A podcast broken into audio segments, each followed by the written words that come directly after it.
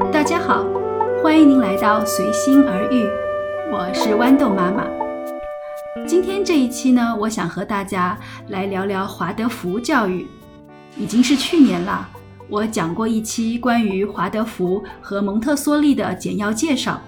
那个时候就想单独展开几期来讲讲这两种育儿的理念，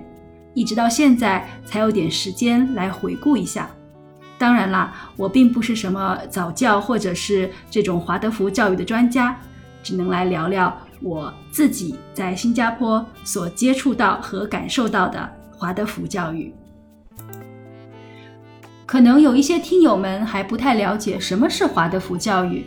这里我就转述一下在维基百科里面所解释的关于华华德福教育的一个解释：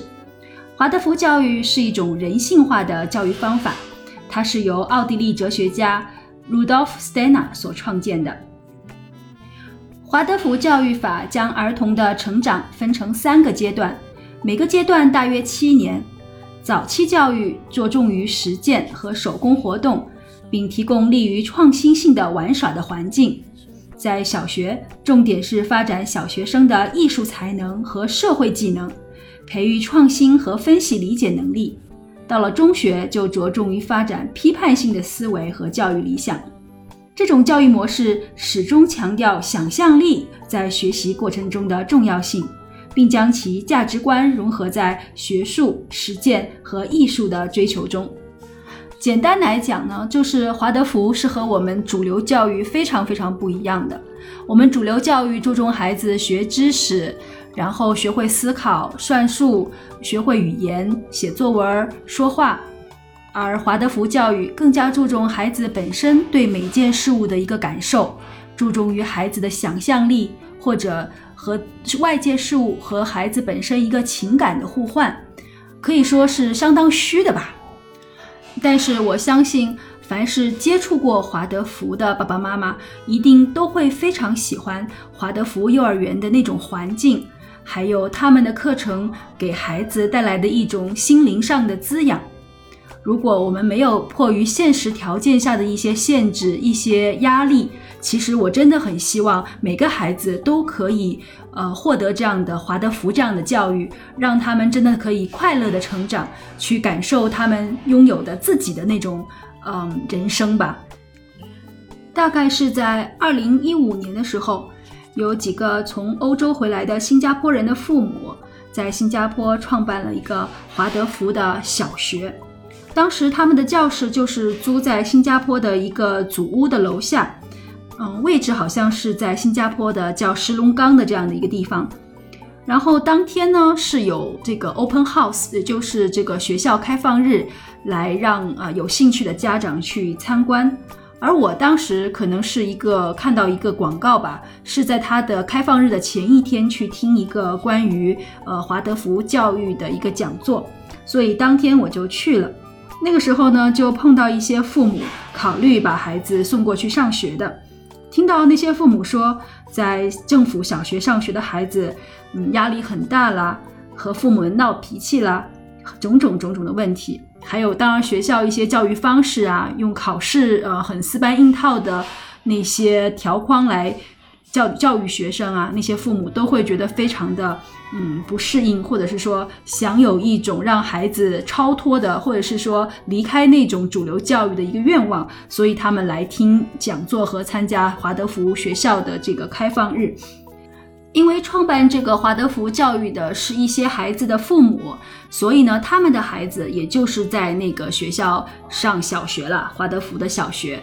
而当时我听说，呃，他们的孩子在那里都过得非常的快乐，因为有一个父母说，呃，其中有一个孩子是他的侄儿，然后呢，跟他自己的孩子比起来呢，性情很好，而且学习什么的都非常的自觉，生活也非常的自律，从来不用父母们督促什么，所以他们非常的羡慕，考虑是不是要把孩子给转过来。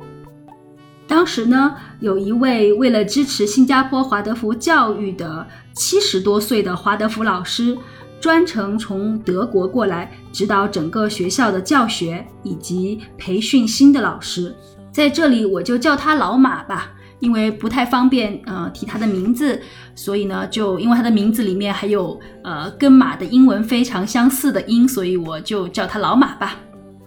而当时我就是去听这个老马的讲座的。老马从那个华德福的最基础的理论开始讲起，讲十二个感官，讲作为人的多面性，四种气质，相当于是将我自己对育儿的一些理解重新整理了一遍。听完一系列的基础讲座之后，我决定参加他们举办的为期一年的华德福家长以及老师的培训。因为当时学校的规模还非常的小，收的孩子不多，老师也非常的匮乏，所以这位啊老马就是过来能够培养新的老师，也希望更多的父母能够了解华德福教育，而使得新加坡这个小学能够逐渐壮大起来。在这一年里，我真的学了不少东西，我学习了华德福的讲故事的方法，storytelling。他们讲故事真的和一般的拿着书、拿着绘本给孩子讲故事不一样的。我也学了，呃，他们所谓的那种叫做 form drawing，我不知道中文叫什么了，就是好像画一些呃 pattern，就是一些图案，嗯，然后还学了湿水彩。同时呢，老马特别喜欢带着我们去公园、去爬山的地方，去感受大自然，去看树叶的形状。嗯，因为华德福吧，它好像有一些呃占卜星座的一些部分，虽然我听的不是很懂，但是我非常的呃享受那个时候和老马还有其他一些父母们一起去走走大自然的那种感觉。那个时候的学习大概是呃一个月一个周末一个整周末两天，星期六、星期天还加上星期五晚上的时间。嗯，虽然是比较辛苦了。但是每一次当我坐进华德福的教室的时候，都会有一种非常宁静、沉静的感觉。可以说，每一次听老马讲课，我都是一次对我自己内心的挖掘和思索吧。当时呢，就结识了不少跟我一起听课的爸爸妈妈。其实说实话，爸爸妈妈居多，而真正想去当老师的占少数了。嗯，当时我们在一起，有时候还会做一些。呃，自己的分享啦，自己的想法这些，我觉得他们的英文都比我好，因为我毕竟说是工科出身嘛。然后你听这些教育方面的东西，其实听得一知半解的。当时还有一个跟我一样是从中国来的妈妈，嗯，我觉得她应该是之前是以教育为背景的了。他的英文也是不错，因为当时我们毕竟是一个老师培训嘛，听完讲课之后会去做一些演练，好像嗯 role play 啊，就是扮演角色，好像上课这样子。他就嗯给大家分享了很多中国传统的歌曲啦，还有教学方式啦，让老马都赞叹不已。这里我就叫这位妈妈小花吧，因为她的名字里有一个花字。为了支持爸爸妈妈们来上课。华德福小学当时还提供了老师帮我们在周末照顾孩子，我当然是很开心了，因为毕竟是华德福的老师在照看我们的孩子嘛。这样呢，毕竟他们不可以去上华德福小学的话，周末也可以在那个学校里面待一段时间。那时候我们就结识了这位呃华德福老师燕燕老师，她真的非常的特别，她每次跟孩子们在一起的时候都是在唱歌的。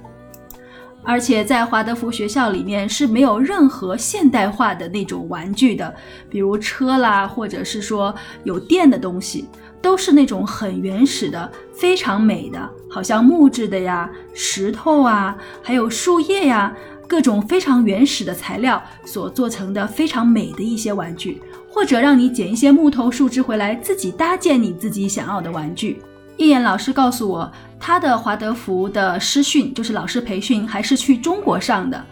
他说，现在在中国华德福教育发展的非常的好，而且因为中国的人数够多，每次举办相应的讲座和培训人数都可以很多，这样呢，他也可以学到很多东西。当时我真的好想让孩子去上华德福的小学呀，但是石龙岗离我家实在太远了，没有办法，只好放弃。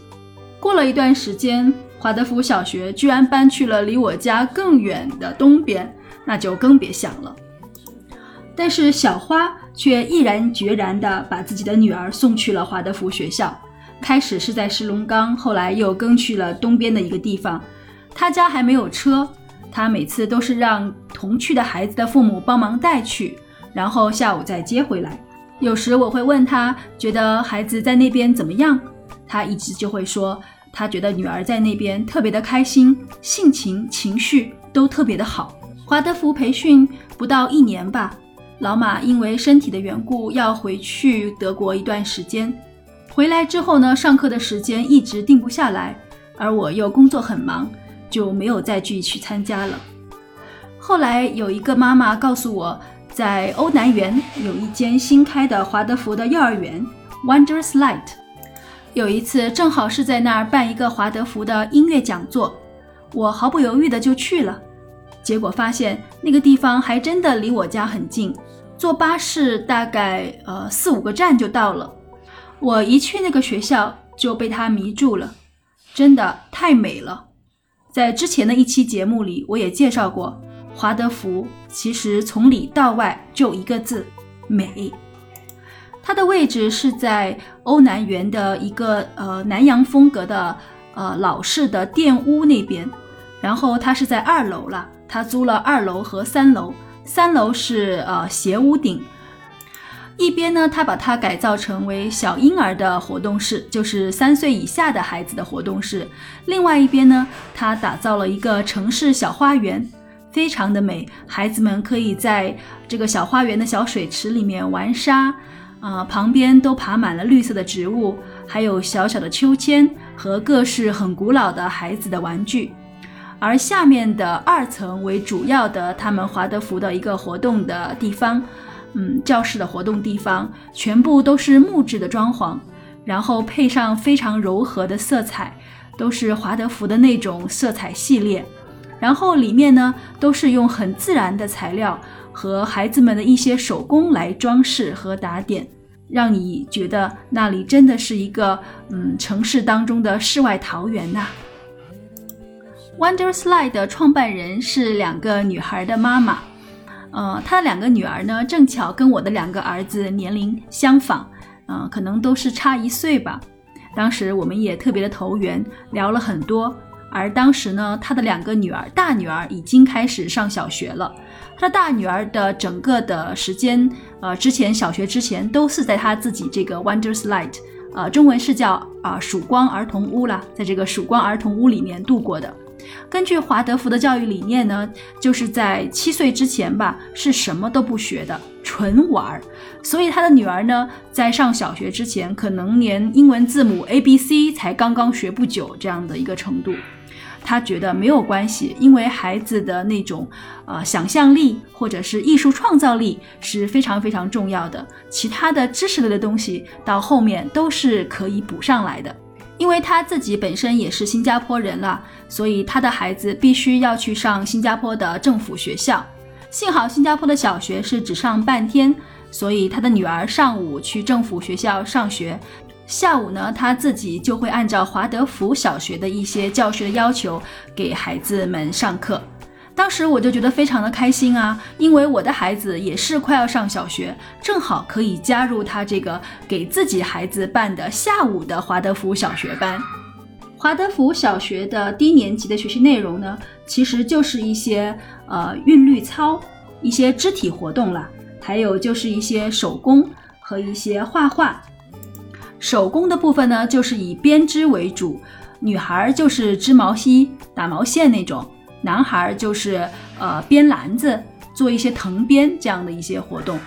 当时很不幸，就是因为呃我刚才讲了这个曙光屋的老板娘的女儿都是两个女儿，而我是一个儿子。而当时另外还有一个同学，嗯，他们也是啊女生啦，所以呢没有办法给我的儿子单独开什么藤编的课程了，所以我的儿子也只好跟着他们一起做一些呃织毛衣的事情。其实我的儿子其实并不是很反对了，但是他也不是呃很喜欢就是了。反倒是我看到其他的另外一个女生，另外一个两个女生吧，她们非常非常的喜欢，而且她们住的离欧南园特别的远，有一个是住在义顺，另外一个好像也是住得很远，每天下午大老远的跑过来加入他们这些活动。我的大儿子除了很难喜欢那些编织的活动之外呢，其实我看得出来，他也非常的不喜欢施水彩。其实我真的是觉得说，呃，每个孩子不一样的，我可以看得出来，其他的孩子都非常喜欢在画纸上用着那些带水的颜料，自由的画着不同的感觉的画。而我的儿子呢，我能看得出来，他不太喜欢什么湿水彩，就算是干水彩。平时我们普通的那种蜡笔啊什么的画画，他也不是很喜欢。所以在上了大概一个多学期之后吧，我就决定让儿子不要去了。华德福虽好，可能那是一个理想吧，在现实当中，它不太适合我的大儿子，有可能适合我的小儿子，但是没办法呀，很多外在的条件不允许。好像呃上课的时间啦，还有我两个儿子的呃一些活动的安排呀，最后我们决定就不再去了。不过我还是坚持回去曙光屋，有时候和老老板娘聊两句，还有其他的妈妈之前认识的，有时候他们办活动，我就回去和他们聚聚聊一聊，知道他们的现状。其实我心里真的希望他们能够越办越好，但是现在碰到疫情的情况。嗯，幼儿园的孩子的人数又减少了。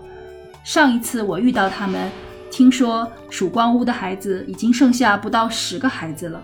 其实，在新加坡本地，并不是很多人能够了解和赞成华德福这样的一个教育方式。而他们现在所收的这些孩子呢，家长们大多也都不是本地人，也都是欧美的人了。再回到之前，我参加过华德福培训的那个华德福小学，现在情况怎么样了呢？我听说的是，嗯，那个时候老马的理想破灭了，学校没有像当初一样越办越大，而是濒临要关门的一个很无奈的结局。